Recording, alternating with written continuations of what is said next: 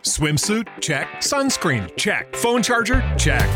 Don't forget to pack the 5 Hour Energy. It fits great in a pocket or carry on, and the alert feeling will help you arrive ready for anything. Now get 20% off when you use code 5HE Travel at 5hourenergy.com. Expires April 30th. One time use only, not valid with other discounts. Remember, visit 5hourenergy.com and use code 5HE Travel to save 20%. Me costó mucho trabajo, muchos años, mucho trabajo personal, pues poderme mirar más allá del cuerpo. Y, y, creo que por eso me dedico a lo que me dedico, porque una forma, conforme yo me fui reconstruyendo y fui como tomando herramientas y entendiendo que la vida es más que un pastel y que la vida va mucho más allá de, de una dieta, pues conforme yo fui aprendiendo eso, yo decía, yo no quiero que otras niñas vivan lo que yo viví. Bienvenidos a mi podcast. Se ama, en este espacio aprenderás sobre tu cuerpo, las emociones, la vida espiritual y tus relaciones. El conocimiento es la base del amor. Porque si de algo estoy segura, es que lo que se ama, se cuida. Comenzamos. Comenzamos. Hola, ¿cómo están? Bienvenidos a este capítulo número 25 de Lo que se ama se cuida. Disculpen mis gallos, pero tengo coronavirus y bueno, mi voz no es la mejor. Sin embargo, estoy muy contenta y no quise dejar de grabar este podcast porque hoy tengo a Marisol Santillar con nosotros. Ella estudió para psicoterapeuta en el Instituto de Humanista de Psicoterapia Gestalt. Tiene una especialidad en trabajo con grupos terapéuticos, otra especialidad en prevención y detección de los trastornos de la conducta alimentaria, en psicoterapia Gestalt con adolescentes y en trabajo de síntomas con Gestalt. Además, ella es autora del libro Libérate del hambre emocional, un libro muy lindo que te va a llevar de las risas a las lágrimas en minutos. La verdad es un libro muy bello que se los recomiendo mucho. Y pues los dejo con la entrevista. Hola Marisol, ¿cómo estás? Hola Cristian, feliz, gracias por estar aquí conmigo, platicando, presentándome. Es un honor. Ay, muchísimas gracias. Yo quiero contarles que conozco hace muchísimo. ¿Hace cuántos años nos conocemos, Marisol? Híjole, muchísimos. No sé, mira, mejor me hagamos cuentas, porque yo nada más veo a tus hijas y a mis hijos y digo, wow, sí, sí, sí, eran chiquitos, me acuerdo. De hecho, tú, tú estuviste conmigo cuando yo estaba estudiando alguna especialidad junto contigo y yo estaba creo que embarazada de Maya, una cosa así, ¿no? Sí, o sea, creo que le tocó ese embarazo. Todo, sí, todo. Yo creo que empezamos a estudiar juntas, todo. Estu compartimos toda la, preparación en Gestalt juntas e inclusive hicimos especialidades juntas. Sí, yo creo que eso fue hace más o menos unos 15 años. Oh, Dios mío. Qué rápido pasa el tiempo. Y bueno, me encanta, me encanta tenerte aquí porque, eh, punto y aparte de, de que somos amigas, el trabajo de Marisol siempre ha sido súper lindo y súper enfocado. Yo me acuerdo que cuando empezamos a estudiar esta especialidad de Gestalt, como que todo el mundo no sabíamos qué íbamos a hacer y, qué íbamos a, qué nos íbamos a especializar y todo. Y Marisol lo tenía claro. Claro, claro, claro, desde el principio. Y eso me llamaba muchísimo la atención. Era como que ya sabías lo que querías y a dónde ibas. Platícanos un poquito de ti, qué te llevó a estudiar esta especialidad de trastornos de la conducta alimentaria. Y bueno, cuéntanos un poquito de ti. Fíjate que tuve una niñez muy bonita por un lado, o sea, digamos que mi experiencia familiar, el cariño de, mis papás, eh, las vivencias, los viajes, digamos que la vida familiar fue muy bonita y no me puedo quejar. Pero si a esta vida familiar les traigo un pedacito, en mi casa era muy importante ser delgado. En mi casa se juzgaba mucho la parte de ser gordo o gordito o llenito. Digamos que no había una diferencia. Tenías sobrepeso y eras gordo. Y yo era la gorda de la casa. Y desde muy chiquita, eh, mi mamá, pues desde un amor quizá un poco torpe para demostrármelo, quizá ella no sabía cómo, pero desde, desde el amor muy preocupada por tener una hija gordita. Yo desde chiquita era la típica bebé, ya sabes, que de nada más esas piernotas y que me tenía que limpiar con un Q-tip entre lonjita y lonjita de las piernas porque se me rozaban. Sí. Y, y, de repente la bebé bonita, la bebé que era un privilegio tenerla, se volvió en ¿qué está pasando? Tengo una hija gorda, ¿qué está pasando con esta niña? Y empecé con, a, me empezaron a poner a dieta y a llevarme a doctores y a ver si no está mal de la tiroides, si no tiene una enfermedad, pues desde antes de cumplir seis años. Chiquitita. Creo que a los chiquitita, a los seis años ya estaba yo haciendo una primera dieta. Y, y desde ahí empezó como este diacrucis entre cómo adelgazar a la niña y yo cómo dejar de comer de una manera compulsiva. Esa era la mirada del adulto. Yo como niña no tenía idea. a mí me daba igual si tenía las piernas gordas o estaba panzona o tenía, ¿no? Cachete. A mí no me importaba. Eh, digamos que ahí me empiezo a comer los prejuicios sociales y familiares junto con la comida. Claro. Y a partir de ahí, cuando yo empiezo a hacer dieta, a sufrir el no soy aceptable con el peso que tengo, mi cuerpo no es el que los niños quieren tener como novia, pues empiezo a, tener dolorcitos que después se, se convirtieron en dolores un poco más profundos. Y cuando cumplo 18, 19 años, llega a mi vida el desarrollo humano y empiezo a entender que las emociones, que las conductas, pues tienen, tienen mucho que ver con cómo sentimos, cómo nos vivenciamos, las creencias que tenemos, cómo nos educaron. Y ahí empiezo a entender que si yo empiezo a cambiar lo que siento, muchas de mis conductas se van a mejorar. Y, mágicamente bajé de peso, no mucho, ni, ni, fue que haya tenido la talla deseable, pero empiezo a bajar de peso conforme empiezo a tener un buen manejo emocional y me empiezo a informar de, los diferentes caminos que hay para tratar la conducta alimentaria. Y a partir de ahí empiezo a buscar cómo puedo ayudar a otras niñas a que no vivan lo que yo viví. Mm. Qué hermoso, por eso tenías el enfoque súper claro. Y dices algo súper importante, eh, que tu mamá de una manera tal vez torpe y, obviamente sin juzgar a las mamás, que a veces, eh, bueno, los que somos mamás a veces caemos en eso, pero es pues el que no tenía las herramientas y yo creo que venía de un miedo a que pues a que sufrieras, a que ella fuera juzgada de que es una mala mamá porque su hija está gordita o por eh, todo ese tipo de cosas que a veces nos envuelven en donde nosotros mismos nos ponemos el calificativo de somos buenas mamás son no si nuestros hijos son o hacen por un lado. Y por el otro lado, pues el, el mensaje que te llegaba ha de haber sido muy fuerte, Marisol, así como que pues como estás no, no, es, no está bien o, o, no, es, no eres suficiente o algo en ti está mal. ¿Cómo viviste eso? ¿Te recuerdas esta sensación de chiquita de decir ¿qué, ¿qué, es lo que está tan mal o por qué tanta atención y tanta energía a las dietas, a hablar sobre eso? ¿Te acuerdas de eso? Sí, sí, no, no desde este sentido que ya entendí después de qué sentido tiene la dieta o el sobrepeso. La sensación que yo tenía era nadie me quiere. De hecho, se burlaban de mí mis hermanos, que, son bastante más grandes que yo. Eh, tengo dos hermanas y dos hermanos varones. Mis hermanos varones luego se burlaban de mí diciendo que yo lloraba en la cama gritando, nadie me quiere, como queriendo llamar la atención para que alguien subiera a decirme te quiero, pero cuando llegaban a decirme a alguien, ven, yo sí te quiero de, mi familia, pues yo los aventaba y decía, quítate. Entonces creo que mi sensación era esa, nadie me quiere por gorda. Claro. Porque aparte, un niño no, no puede mirar la diferencia entre por qué mi hermano sí puede comer papas y yo no.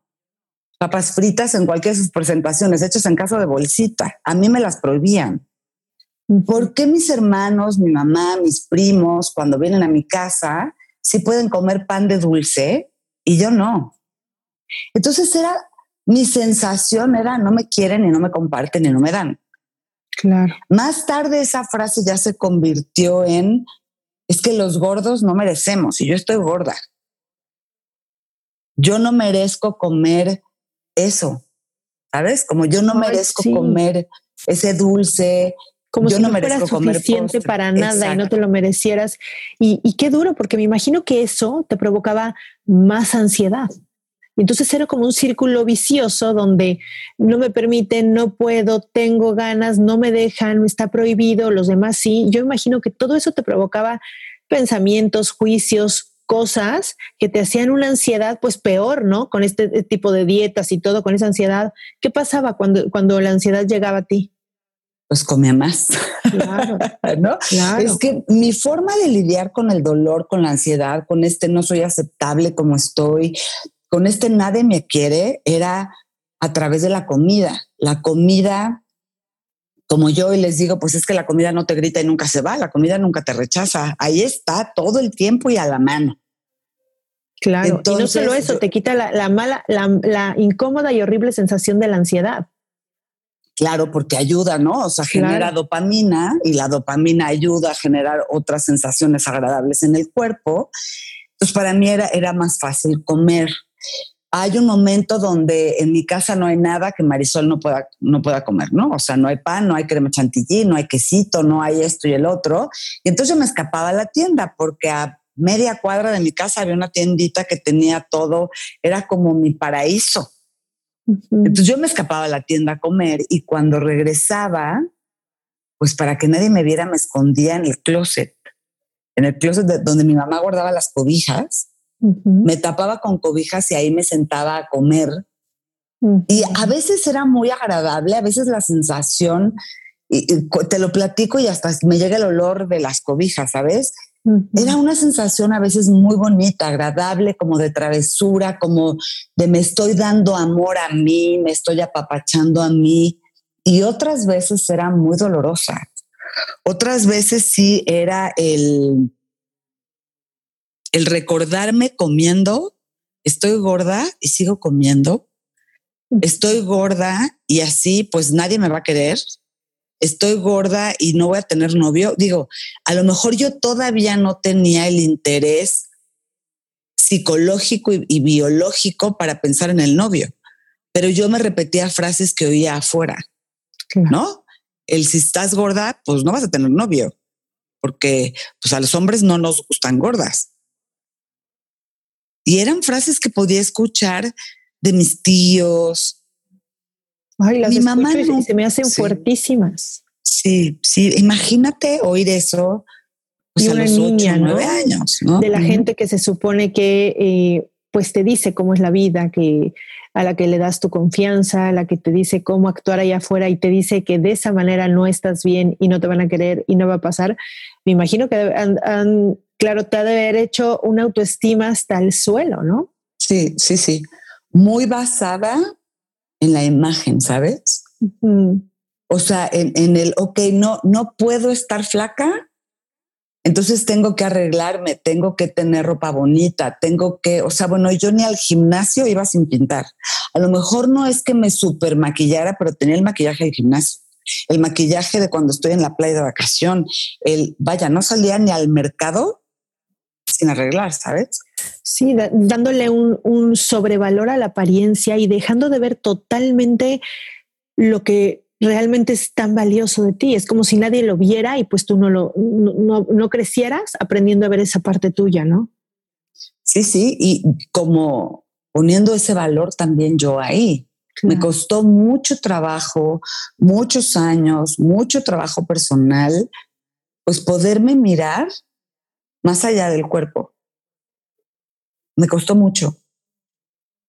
Mucho. Y, creo que por eso me dedico a lo que me dedico, porque una forma, conforme yo me fui reconstruyendo y fui como tomando herramientas y entendiendo que la vida es más que un pastel y que la vida va mucho más allá de, de una dieta, pues conforme yo fui aprendiendo eso, yo decía, yo no quiero que otras niñas vivan lo que yo viví porque es horrible. Como niña, pues miras al adulto de entrada para arriba. No estás de igual a igual.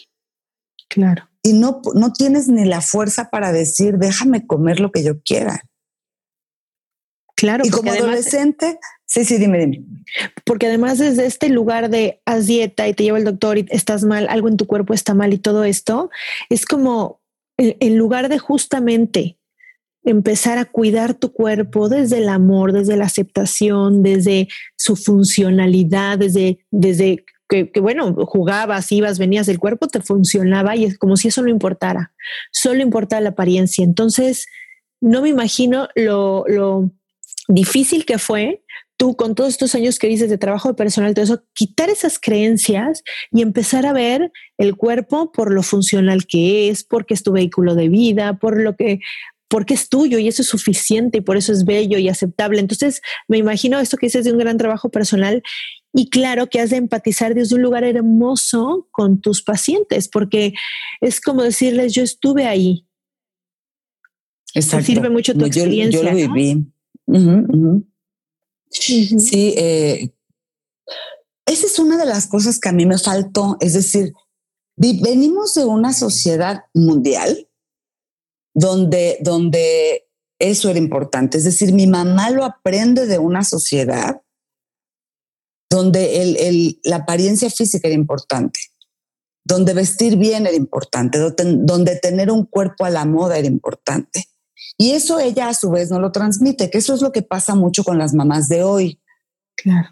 Eh, venimos de un mundo que es así, de una sociedad que es así y que a lo mejor hoy en día está un poco más fuerte por las redes sociales, pero al final venimos todos de esas creencias que, lastiman y merman un poco más.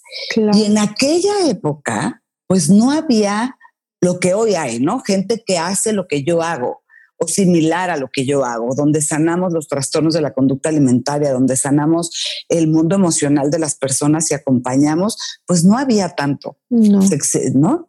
Entonces, estos movimientos que hoy surgen, que a mí me encantan, antes no existían. Y al final es como, yo no, yo no tenía eso. Yo no tenía un, o yo no tuve un especialista delante de mí que me dijera, pues tú estás bien, vamos a ver cómo, cómo podemos hacerte entender que estás bien, que eres valiosa, que tienes un cuerpo lindo, que, ¿no? Más, allá de, una belleza de, estereotipo. Entonces, claro, aparte es una belleza que, que, que, yo, yo, a mí se me hace muy evidente, es como, como, te enseño todo esto, ¿no?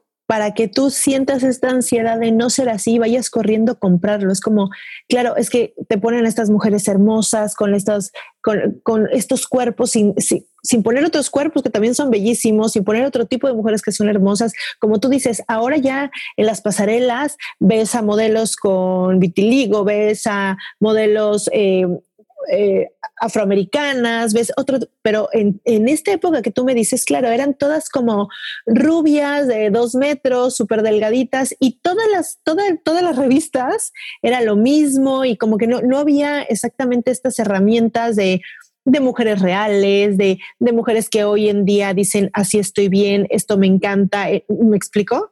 Te entiendo perfecto. Al contrario, se usaba más el Witch Watchers, o no sé cómo se llamaba. Claro, ese lugar. Y, se llamaba. Ajá. Y ahorita, como tú dices, hay unas herramientas.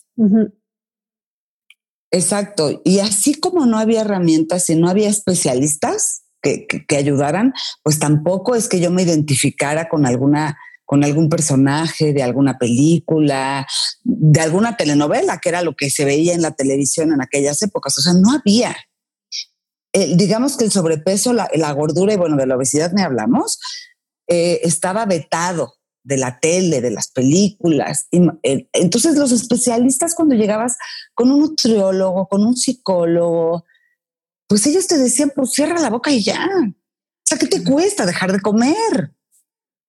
Pues ojalá fuera tan fácil. O sea, si fuera tan fácil, eh, el mundo de las dietas no existiría y la industria de la dieta no sería de las más millonarias a nivel mundial. Claro. ¿Sabes? Entonces, eso me faltó. Creo que cuando yo empiezo a trabajar con esto, eh, pues yo, yo creo que soy de las primeras que empieza en México a dar otro punto de vista y acompañar desde un lugar de aceptación, de, de, empezar a mirar al cuerpo como un instrumento y no como un trofeo. Y creo que, creo que eso a mí me hubiera gustado tener, ¿sabes? Claro y es parte de lo que impulsa mi, forma de trabajar hoy. Me queda claro que para ayudar a una niña necesito trabajar con la mamá primero. Sí, eso te iba a decir hace rato que dijiste eso. Dije, bueno, tal vez yo llamaría primero a la mamá, porque si, si la, la, mirada de tu mamá es de esta manera, cuando tú te reflejas en la mirada de tu mamá, te aceptas a partir de, la aceptación de tus papás cuando eres muy pequeño y sobre todo esta edad que tú me dices antes de los seis años, pues vives la vida a través de los ojos de tus papás, ¿no? Entonces, Claro, eso te iba a preguntar. Me imagino que sobre todo cuando son más pequeñas, eh, no sé, antes de los 18 años, pues trabajas mucho en conjunto con, la mamá, ¿no? Sí, sí. Eh, a partir de la mamá se pueden empezar a sanar como cascada los hijos. Entonces, sí, trabajo muchísimo con la mamá, con las mamás que quieren trabajar, ¿sabes? este, con, con, otras mamás que no quieren trabajar. Por ejemplo, ya cuando el adolescente tiene como por ahí de 16 a 18, ya más bien como que les dejo tareas a las mamás y con quien trabajo es con el adolescente. Pero antes, sí, y en algunos casos he tenido que trabajar con el papá. Tuve un caso de, un, de una familia donde, donde era el papá el que venía de una familia con una historia de sobrepeso, diabetes, y él, tenía miedo de que, de que sus hijas vivieran eso. Y, eh, pero aparte, él carga con toda esta historia que pues yo también cargué en algún momento, donde la belleza no es aceptable, donde ningún hombre va a querer a mis hijas si están gordas, él sufriendo con eh, un sobrepeso considerable, entonces como que es su propia historia, la empieza a poner también en sus hijas. Y él sí decía, yo no voy a permitir por ningún motivo que mis hijas estén gordas, aunque las tenga que internar. Dios mío. Entonces, de un profundo miedo del papá, obviamente. Sí. Sí, entonces también hay casos donde he tenido que trabajar con el papá para que él primero, primero pueda mirar su propia historia, sanar su historia y a partir de ahí dejar en paz a sus hijas. Claro. Porque a veces la chamba que me toca hacer es decirle a los papás, déjalas en paz o déjalos en paz. Claro. Claro, porque regresamos a esta no aceptación, ansiedad, o sea, un círculo además de muy lejos del amor. ¿No? Muy lejos, de cualquier sensación de amor, ni para allá, ni para acá, ni para mí mismo es, es y, me imagino lo doloroso que ha de ser, porque además la comida es algo que todo el tiempo está. Entonces, si, si, te provoca ansiedad la comida porque vas a engordar, ¿no? Pues tienes ansiedad mínimo tres o cuatro veces al día. Y vas a una fiesta y no los dejas, exacto, todo el día porque siempre se te presenta la comida y entonces como tú dices, me imagino lo que era ver el plato de al lado o ver que el del otro sí puede comer dulces y tú no es como agregarle al costal más dolor, ¿no? Exacto. E-, es, estar viendo en la comida todo lo que está prohibido para ti, ¿no? Era como voltear y mirar, pues cómo se comían de veras un pan de dulce y yo pues como, ¿no? Nomás milando, o sea, no había manera de que yo me lo comiera, este, delante de ellos, porque obviamente como niño, como chavo, como adulto, te das estos espacios donde te escondes para comer. La comida es muy accesible, es muy barata, ¿sabes? Y sobre todo la comida de bolsita. Esa es muy barata. La encuentras de veras por 10 pesos en la esquina. Claro. Entonces, pues de alguna forma no es algo que se quite, no es algo que yo te pudiera decir, hijo, tenía ansiedad dos veces al día. No, era todo el día, era todo el tiempo, porque de entrada hay hambre fisiológica, porque como todo el tiempo estaba a dieta, todo el tiempo me quedaba con hambre. Las dietas de ahora, de hoy en día, son dietas que te permiten saciar de muchas formas. Claro, porque además la nutrición ha avanzado muchísimo y ha descubierto muchas cosas que antes era nada de grasa, nada de azúcar, nada de carbohidratos, ¿no? Y era como, como quitar todo, ¿no? Y ahora ya hay que la dieta cetogénica, que la dieta no sé qué, que la dieta de carbohidratos, y entonces puedes escoger desde un lugar que te guste, ¿no? Y te preguntan, a ver, ahora, ¿a ti qué te gusta comer? Y, y también hay mil cosas, hay eh, muchas opciones de postres, de todo, sin harina, sin gluten, sin azúcar. o sea, hoy en día en el súper hay muchos productos saludables muy ricos, ¿no? Como la crema de avellana sin azúcar, como la... Entonces puedes comer cosas ricas y saludables, pero Hace unos años no había nada de eso. No. No existía nada sin azúcar, no había productos para diabéticos, no había nada, nada de eso. Y entonces era no comer nada de dulce nunca más, ¿no? Exacto. Qué duro. Y aparte las dietas te bajaban la ingesta también en cantidad. Sí. O sea, porque lo que tenía, lo que tenían en aquella época era como la meta era te voy a bajar de peso a toda costa. Entonces, no solo es te bajo en azúcares o en carbohidratos y grasas, sino te bajo en cantidad. Entonces, yo todo el tiempo tenía hambre. Claro. Sea, en vez de dos huevitos era uno. Hoy te dicen, oye, hay ciertas dietas que te permiten comer proteína en la cantidad que quieras o verdura en la cantidad que quieras. No, en aquella época no. Era un huevito y una porción de lechuga y una, ¿sabes? Como todo el tiempo tenía hambre. Y si a esto le agrego que tenía hambre emocional, porque me faltaba amor, porque me faltaba aceptación, porque me faltaba este cariñito, claro. Pues todo el tiempo estaba hambrienta. Y el hambre fisiológica o estomacal, como yo le llamo, produce ansiedad.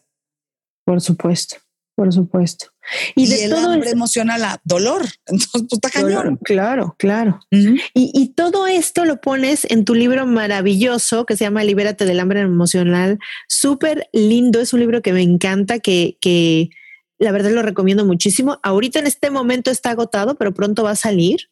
Es un libro muy lindo donde platicas Toda, toda, esta parte de, tu historia y, a mucho detalle, de manera, yo me imagino que que todas las personas que tienen este tipo de historias se pueden reflejar y pueden comprenderse desde otro lugar. Me encanta, lo recomiendo muchísimo. Y eh, voy a dejar aquí tus redes, Marisol. Te quiero hacer una pregunta eh, que le hago a todas mis invitadas, que es, dime una cosa que, hagas hoy en día para cuidarte.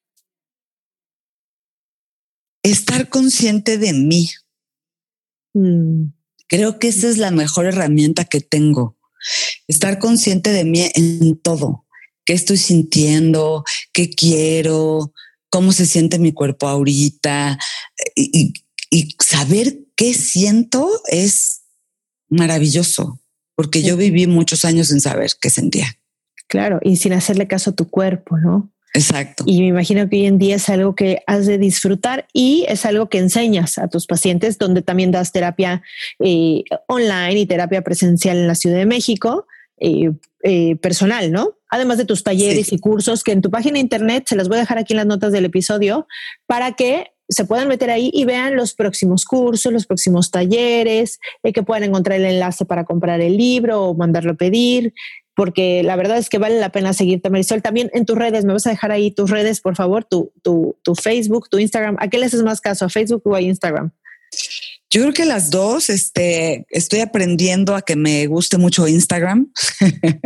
Antes estaba un poco más fuerte en Facebook, pero bueno, aquí es donde se nota la edad, ¿no? Eh, Ay, sí, me pasa a mí exactamente lo mismo. Creo que tengo 100 seguidores en Instagram.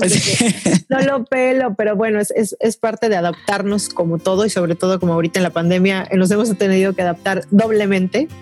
Y, y pues bueno, la verdad es que la verdad es que tu página está muy completa, entonces vale la pena meterse ahí y estar al pendiente de todos los cursos y talleres. Hace un curso muy lindo desde hace, desde hace muchos años que lo recomiendo de un fin de semana, ¿cierto? Sí, cuando lo doy fuera de la Ciudad de México es de fin de semana y generalmente en la Ciudad de México lo doy de una sesión a la semana. Y bueno, es, es mi bebé y, lo amo, no sabes cómo, cómo ha cambiado vidas. Entonces. Sí. Hay, de hecho, ahí en la página hay varios testimonios de personas que han ido y que dejan pues toda su experiencia y lo, y lo que les ha cambiado la vida ir a este tipo de cursos contigo. Me encanta, creo que necesitamos cada vez más personas que trabajen desde esta parte bella de amor y de aceptación en este mundo que, está medio loco, ¿no? Sí, eh, y que va tan rápido. De pronto también la invitación es como paremos, no vayamos tan rápido porque nos perdemos del proceso. Exacto. Ay, Marisol, me dio muchísimas, muchísimo gusto tenerte aquí y, y, bueno, espero tenerte pronto para hablar de algún otro tema de trastornos de la conducta alimentaria que me encanta. Me encanta la idea. Muchísimas gracias, Cristian. Feliz de platicar contigo y encantada de regresar cuando quieras. Ay, muchas gracias, gracias. Nos vemos pronto. Bye bye. Nos vemos pronto. Bye. Y esta fue la entrevista con Marisol Santillán, me encantó tenerla aquí en el podcast. Voy a dejar en las notas del episodio todos sus contactos para que la sigan, para que vayan a sus talleres y para que ahora que salga el libro de Librete del Hambre Emocional en una nueva edición también lo puedan adquirir. Y les voy a pedir que me dejen por favor una palomita o una calificación o un comentario en cualquiera de las plataformas. De esa manera yo puedo llegar a más personas, a más mentes y a más corazones. Les mando un beso y muchas, muchas, muchísimas gracias por escucharme. Bye bye.